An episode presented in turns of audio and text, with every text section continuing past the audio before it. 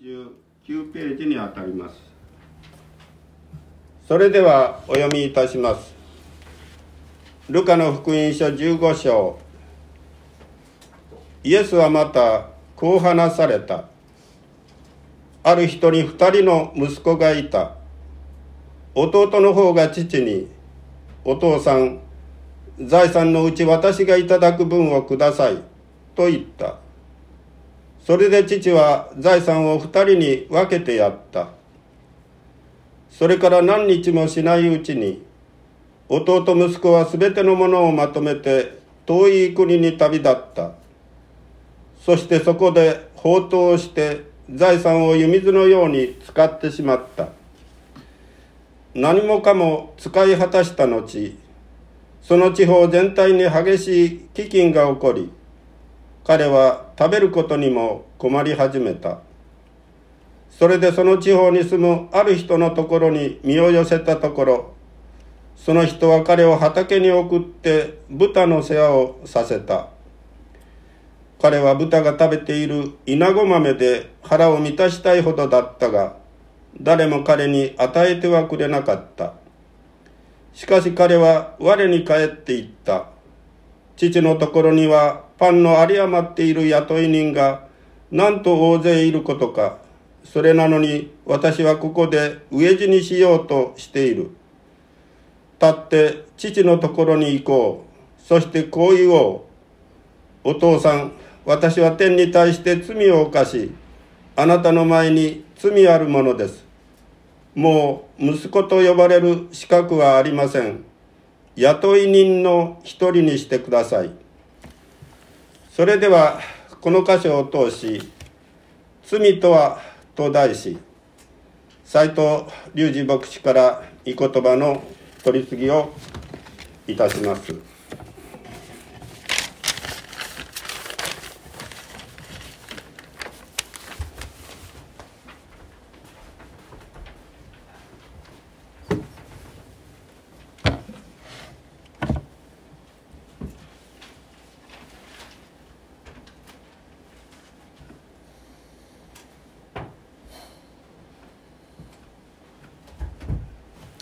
おはようございます。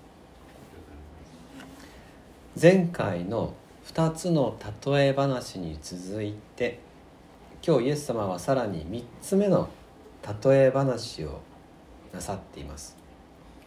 イエス様の例え話の中で最も有名な例え宝刀息子の話です。宝刀息子の話は大変内容が豊かなのでえー、3回に分けて味わいたいと思います。今日は罪とは次回は許しとは。3回目はおそらく愛とはというタイトルになる予定です。さて前回今回とイエス様がこんなにも時間をかけて例え話を積み重ねて一体誰に話したいの何を伝えたいのかということをおさらいしますと相手はユダヤの宗教的指導者であったパリサイ人とか立法学者と呼ばれる人たちです。彼らはイエス様の振る舞いを見て大変驚きまたイエス様を厳しく非難していました。なぜならばイエス様が酒税人をはじめとする。当時の社会では罪人と呼ばれる人たちを歓迎し彼らと一緒に食卓を囲んでいたからです。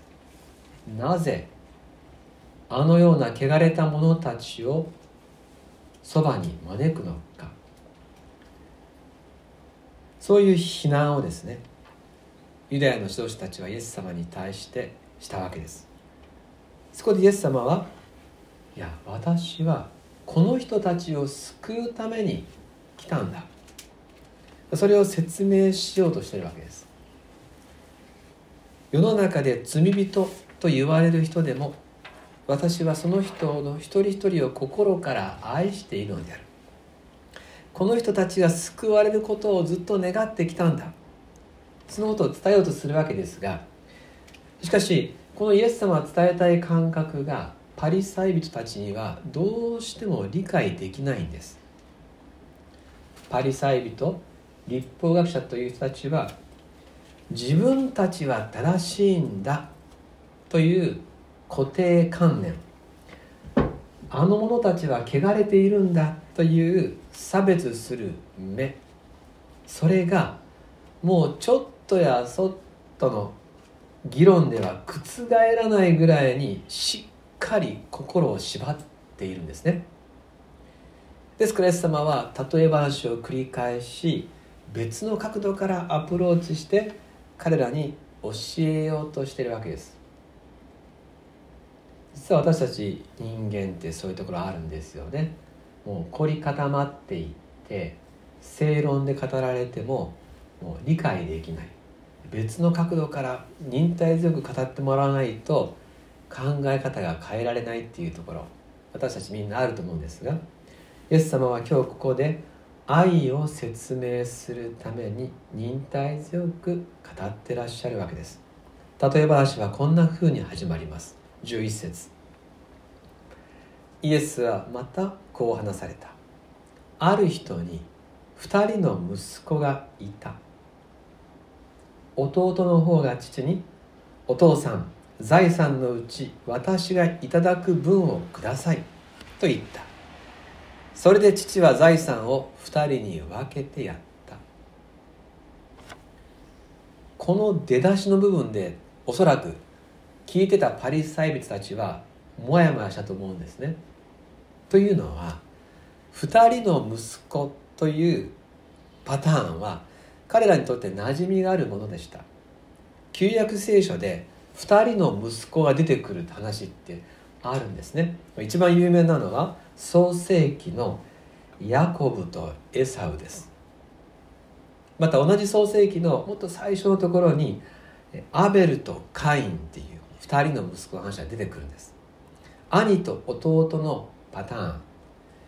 これあの実はですねあのよく本当に聖書の中であるパターンで、えー、こういうのってですねあのいろんな小説や映画の題材になってですねエデンの東とかですねリバーランドスルイートとかですね映画にもこのまま用いられたりするんですが、えー、兄と弟のパターン。で聖書の中の兄と弟のパターンではどちらも神様と心が通じるのは兄ではなくて弟の方なんです。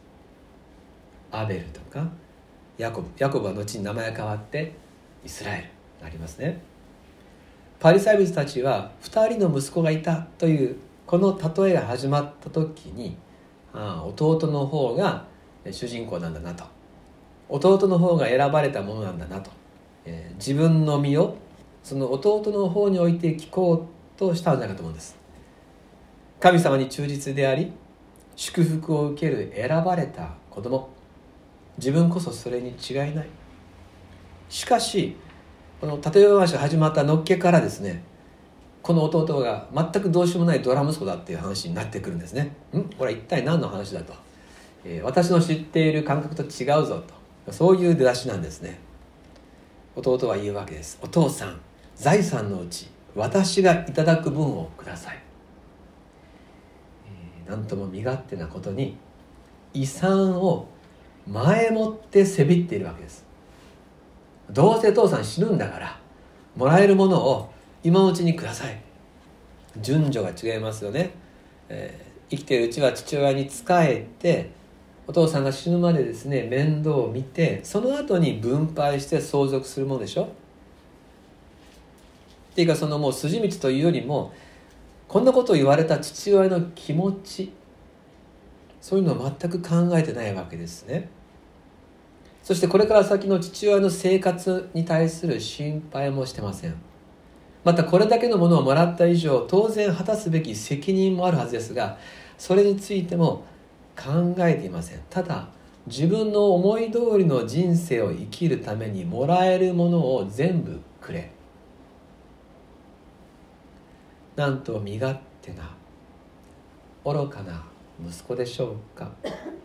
しかしこの例え話が神様と人間の関係を説明する。そう考えますとこれ人事ではないんですね。おびただしいものを神様から頂いておきながらそれを自分のために使うことしか考えていない。という点では人間全般がここに当てはまるのではないでしょうか？私たちもまた生きていくのに必要な全てのものを神様から提供されていながらそれを当たり前のことそれを自分のものだと勘違いしてはいないか。そう問われるんですね。例えば命。それは自分で得たものですか？与えられたものですか？時間？健康？環境？そもそも私たちを取り巻いている空気も今降っている水も太陽も何一つ私たちは自分では作っていません。人生を自分で努力して切り開いてきたと勘違いしているだけで生かされているわけです。おびただしい人生の資産があるんだから生きてこれたのは当然のことです。どう転んでも生きていけるようなものをもらっているわけです。実際には無駄にしたものの方がはるかに多いんじゃないでしょうか。神様から頂いたものを私たちはものすごく無駄にしながらでも生かされてきているというのが全ての私たちの現実です。それなのに自分で生きていると思い自分でここまで来たと心を高ぶらせている。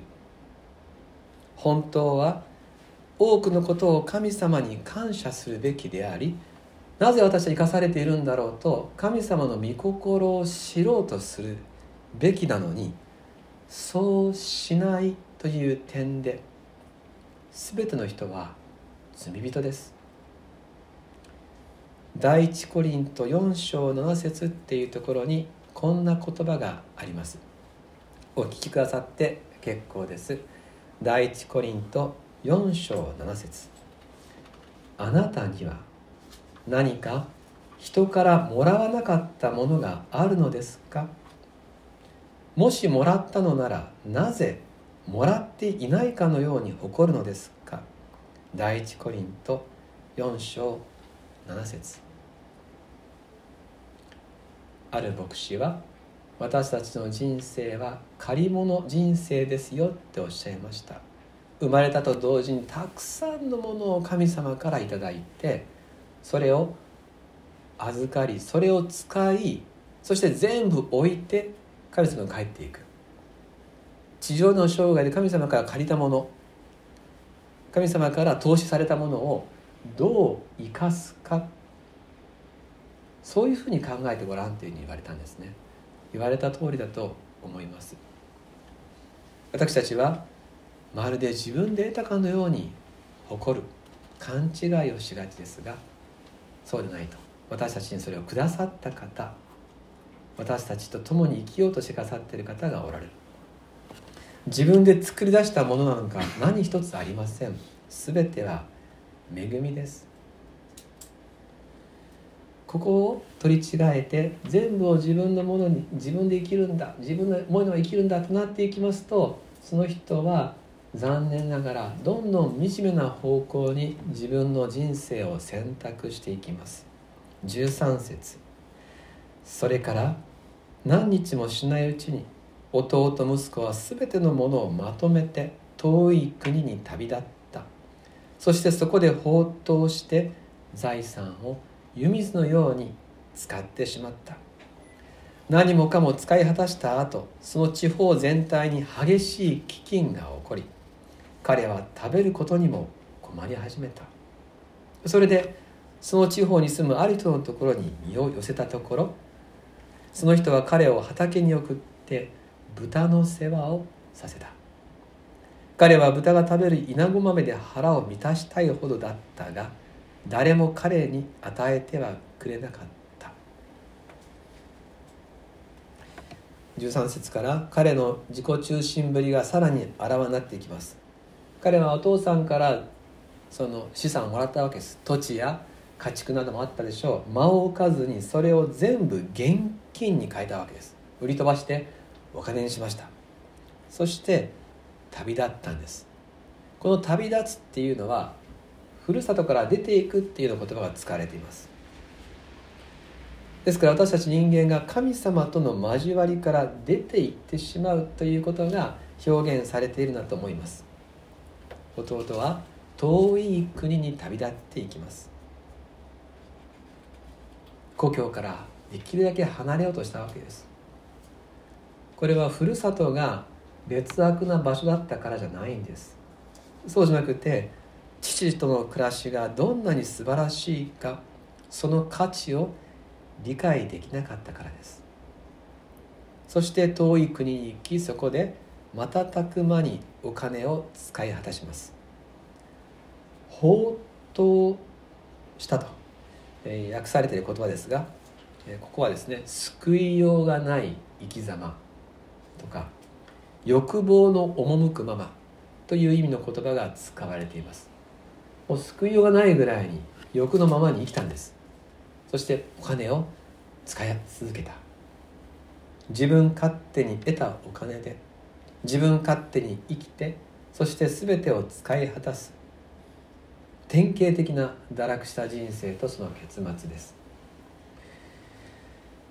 旧約聖書で何回も出てくる2人の息子のパターンでは弟が神様の祝福に預かるわけですがそれとは全く違うドラ息子の描写が続きパリサイ人たちは混乱したと思います。一体この話はどこになるんだろう？私は一体この話の中でどこに自分を見つけたらいいんだろ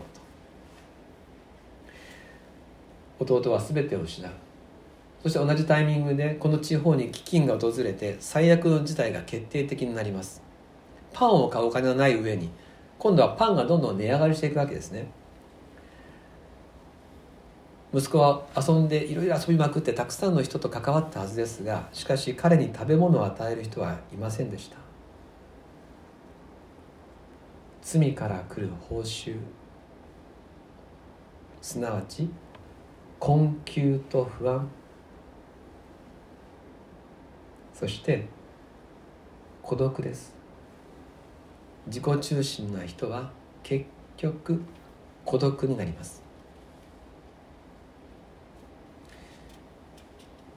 私たちも身に覚えがあるのではないでしょうか。自分中心に振る舞って結局一りぼっちになる。神様の前で自分を点検する時この弟息子と自分が重なる方も少なくないでしょう。神と共に生きるために与えられた人生。神と人のために使うようにと託された人生の資産。それを自分のためだけに使おうとし神様は離れ自分の思いのままに生きた結果虚しさと不安と孤独に陥る。罪から来る報酬は死です。生きていても死んだのと変わらない日々。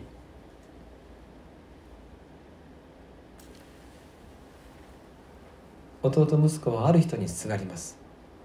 与えられた仕事は豚の世話でした。豚はユダヤ人にとっては意味嫌われていた動物です。しかしこの地方ではもう彼にはそれしか仕事がありませんでした。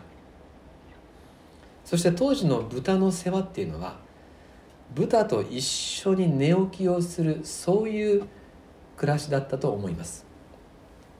おそらくもう裸同然の格好で豚の間に寝るんです。体を洗うことなんかしません。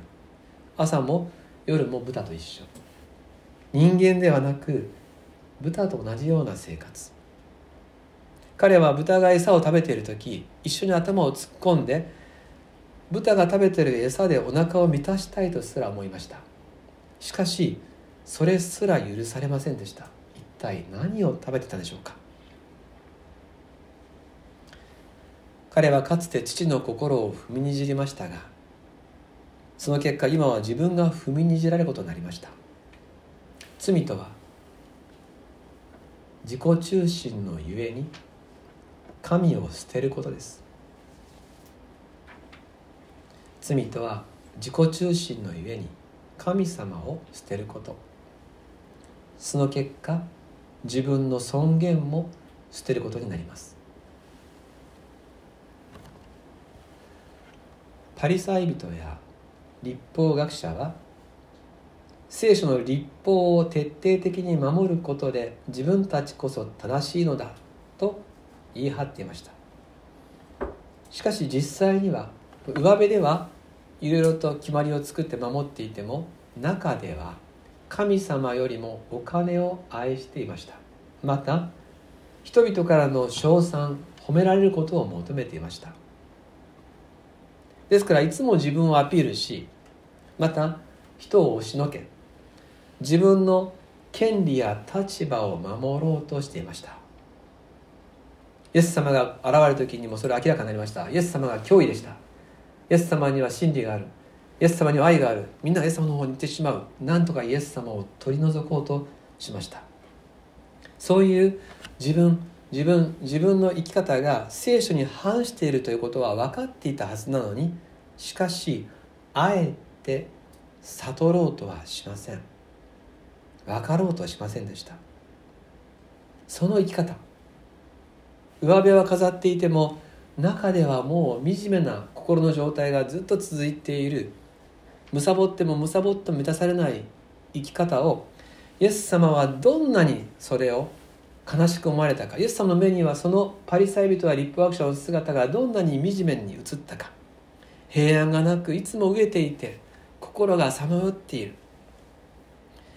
イエス様はそういう一人一人を救うためにこの世界に来てくださいました。そして語り続けてくださっているわけです。例えに例えを重ねて罪人を救うために来たんだよ。自分の罪に気づく人が幸いだよ。そう語ってらっしゃるわけです。罪の現実に気づかない人は哀れです。その人は罪の結果に苦しみながらなのに平安がないのに平安だと思い込もうとしてるからです。反対に罪の現実に気づく人は幸せです。その人は悔い改めることができるからです。17節。しかし彼は我に帰って言った。父のところにはパンの有り余っている雇い人がなんと大勢いることか。それなのに私はここで飢え死にしようとしている。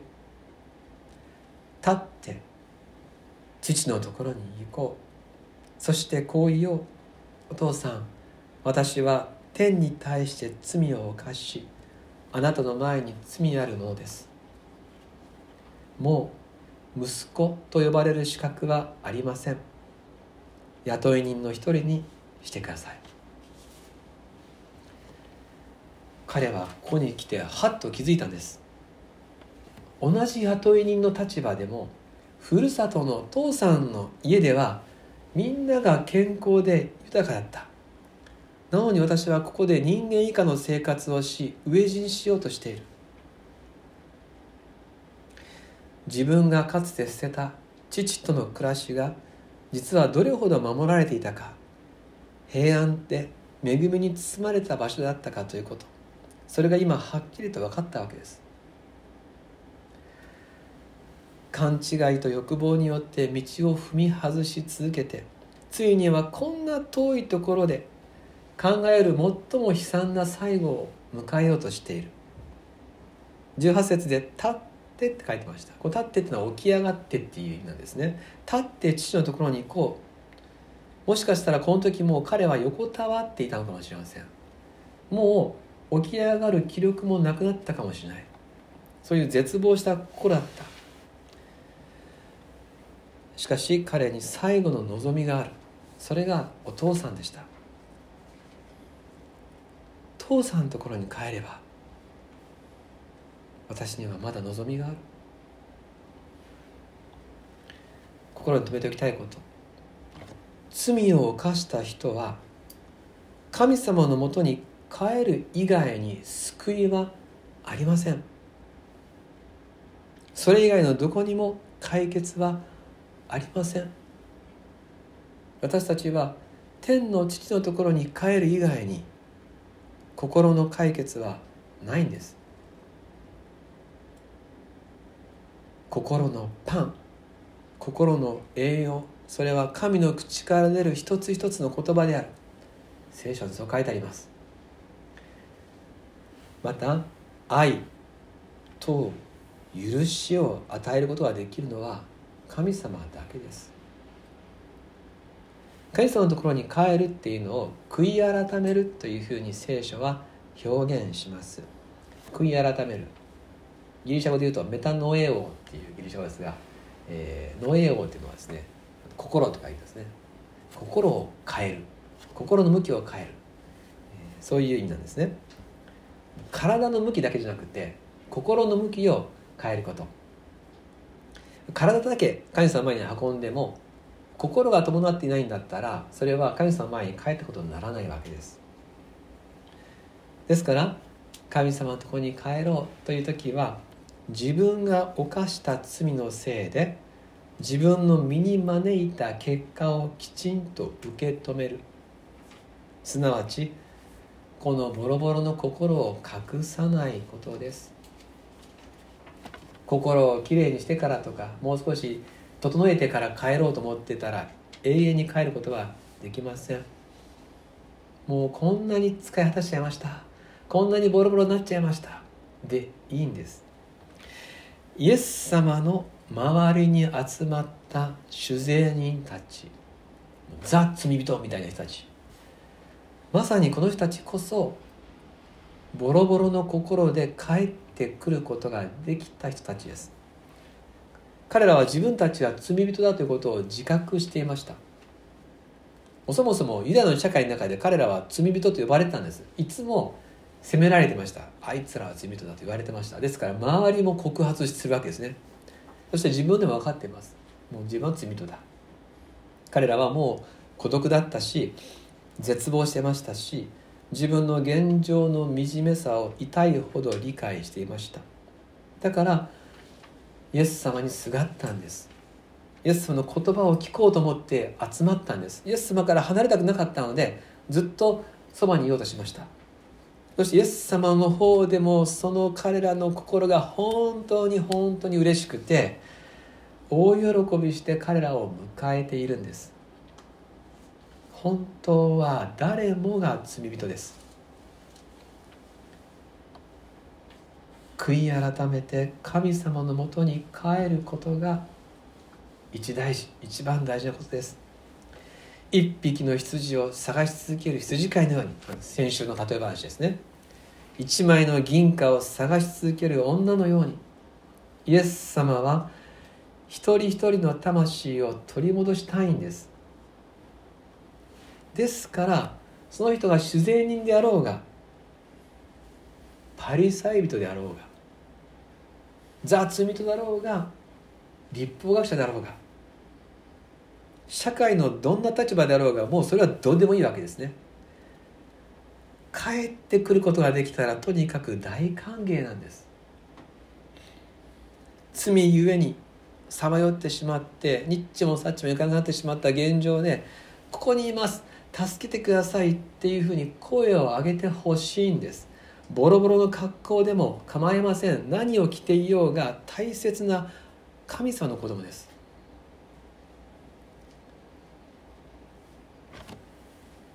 罪とは自己中心のゆえに神を捨てることです。救いとは神様の子供とされることです。キリストは自己中心の上に神を捨てた人たちをもう一度神様の子供として取り戻すために来られました。どうすれば救われるでしょうか。自分の罪を告白して神様のもとに帰ることです。18節からもう一度。立って父のところに行こう。そしてこう言おう。お父さん私は天に対して罪を犯しあなたの前に罪あるものです。もう息子と呼ばれる資格はありません。雇い人の一人にしてください。この息子は自分がもう子供と呼ばれる資格がないことを理解しています。そうです。だって自分でそれを捨てたんですから。もう自分でその立場を放棄しやってきたわけです。だからもう子供と呼ばれる資格はないんです。しかしイエス様はこのような人のことを蔑まないんです。こんなことをした人でも帰ってくるならば子供として迎えようとするわけです。なんでこんなふうになるのか。ある時私は説教中にこう礼拝に集まっている人たちのですねですねお父さんってどんなイメージですかっていうふうに質問したんですね。父親ってどんなイメージですか。天の父っていうことの話の中でですね。なんかお父さんのいいイメージとかあるかなと思って聞いたらてっきりですねあの自分のお父さんに感謝してるみたいな人が答えてると思ったら80歳ぐらいのですね、信徒さんがこうスッと手を挙げられたんですね。普段は人前ではお話にならないそういう物静かな方だったんですが手を挙げられたので私その方当てたんですあのいかがですか？すると立ち上がってこうおっしゃいました。父親とは寝ても覚めても子供のことを考えるものです。そうおっしゃってまた静かにお座りになりました。あの言葉がずっと心に残っています。父親とは寝ても覚めても子供のことを考えるものです。これはまさに天の父のことだと思わされました。なぜ罪人が帰ってくると歓迎されるのか。それは父はずっと帰りを待ち続けていたからです。ずっと心配しずっと探して取り戻したいと願っているんです。イエス・キリストがなぜこの地上に来られたのか。それは罪のゆえにさまよった私たちのことをずっと悲しみ思いを募らせてきた天の父さんが人となってくることで救おうとされたからです。イエス様の存在そのものが罪人を憐れむ神様の姿を表しています。ですから誤解を恐れずに言えば人が神のもとに帰らない限り人の魂に平安が来ないのと同じように神様も私たちを取り戻さない限り痛みは癒されないんです。パウロがコリントの教会に書いた手紙の一節を思い出します。第2コリント2章2節ところにこんな言葉があるんですね。そのまま聞いてくださって結構です。第2コリント2章2節。パウロはこう言いました。私が悲しませているその人以外に誰が私を喜ばせてくれるでしょう？コリントの教会はたくさん罪を犯しました。パウロは悔い改めを迫る手紙を書きました。でもパウロの本音はここにあります。私が悲しませているその人以外に誰が私を喜ばせてくれるでしょう？あなたが罪を犯したことを私は知っている。私はそれを責める。あなたはそれを悔い改めてほしい。でもあなた以外に私を喜ばせるいないんだと。愛しているから責めているんだ。私が悲しませているその人以外に誰が私を喜ばせてくれるでしょう？愛する皆様どうか罪とはっていうこのテーマで考えるときに私の罪とか私はダメだとかどうのこうと自分の領域だけで考えるんじゃなくてその私のことを私以上に思っていらっしゃる天の父がいらっしゃるっていうことでこの罪とはっていうことを捉えていただきたい。あなたの罪をあなた以上に重たく受け止めそれを悲しみながら帰ってくるのを待ち続け許しを用意してらっしゃる父がおられる。その父の前での罪とは何です。この父を忘れたら罪もわからんです。でも父を思い出す時に私たちは何が罪かということが分かります。今日は罪とは何かを味わいました。繰り返しますが罪とは自己中心のゆえに神様を捨てることだと言いました。しかし私たちが神様を捨てても神様は私たちを救おうとされます。もしも今日いや罪を犯して惨めな立場になったあの息子は人事ではない。自分もそうだという方があるでしょうか？自分も本当は困ったことになってしまっている。自己中心のせいで惨めなところにいる。孤独になっとる。帰り方がわからんという方あるでしょうか？どうか？今日この例え話を話されている。イエス・キリストの思いを考えてみてください。イエス様は一体どんな思いで例え話を続けていらっしゃるでしょうか？イエス様が伝えたいこと。それはあなたには帰るべき場所がある。私はあなたを迎えに来た。あなたを探しに来た。あなたの悔い改めが私の大きな喜びだ。そう言いたいわけです。どんなにやらかしてしまってもどんなにボロボロの頃になったとしてももうそのあなたで帰ってこいと。もうそのいる場所であなたはどこにいるのかっていうことに対して私はここにいますと。その場所でその心で答えてほしい。でも自分でやってしまったことの始末がつきませんっていう私たちに対してイエス様はこの話をしながらもうご自分は身代わりの十字架を背負うことを決意して語ってらっしゃるわけでしょ？イエス様はあなたのために私が死ぬってことはもう織り込み済みでこの話をなさってらっしゃいます。私が背負う。背負って連れて帰る。全部背負う。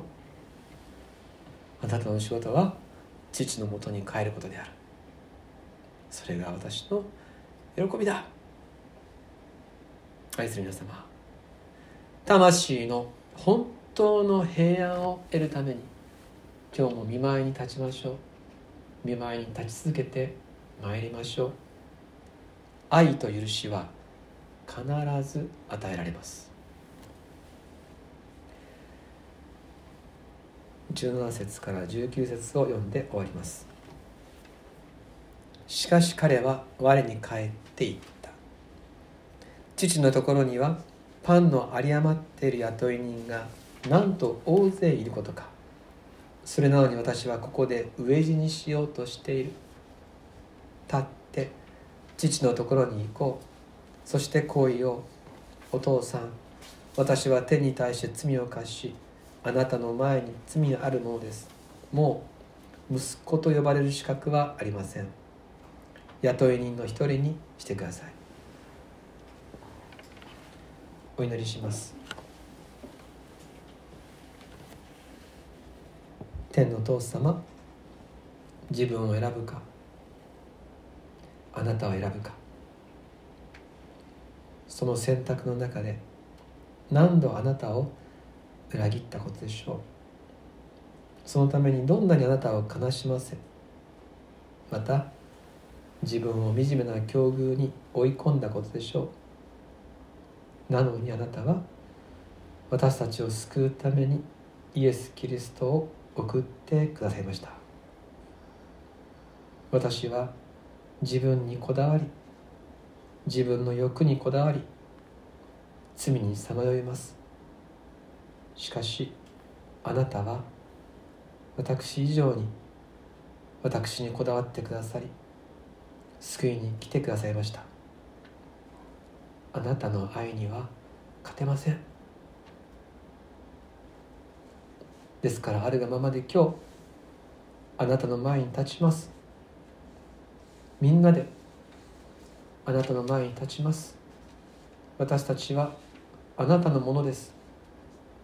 あなたの愛の中でのみ生きていくことを私たちは願います。イエス・キリストの名によって祈ります。アーメン。